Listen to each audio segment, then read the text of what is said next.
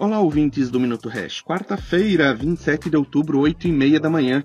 Hash 5 na casa dos 750 mil pontos e o Bitcoin em 59 mil dólares. Pô, ontem tava na casa dos 800 mil pontos. Que porcaria! O sonho acabou? Muito pelo contrário, esse mercado é volátil e ainda o será por uns bons anos. E aí que moram as oportunidades. Foi assim, com altos e baixos, que o Hash5 vem entregando uma valorização de mais de 700 vezes em 5 anos. E por isso insistimos no foco de longo prazo e não na grana do dia a dia. Estava dando uma olhada nas opiniões de pessoas inteligentes e bem-sucedidas em relação ao Bitcoin e as criptomoedas. Assunto polêmico, e encontraremos de absolutamente tudo. Mas dos contrários, temos basicamente três categorias. Os contrários por interesse ou medo. Aí a gente pode citar o FMI, governos, etc.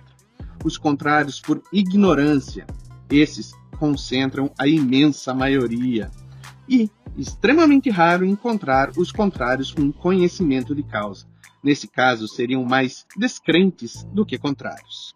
Essas últimas são as opiniões que valem ser ouvidas como contraponto. Ontem estava ouvindo uma palestra do André Esteves, do BTG, por exemplo.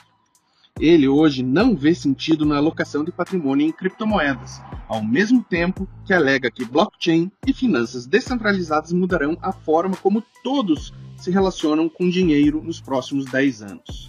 Alô, André Esteves, investe no HashFi, que você vai certamente capturar o ganho da tendência que você alega com bastante convicção.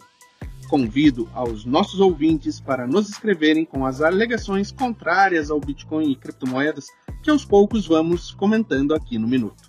Ah, ontem saiu o IPCA, inflação oficial, mas não vou nem comentar porque você já está sentindo a inflação real no seu bolso. Até amanhã.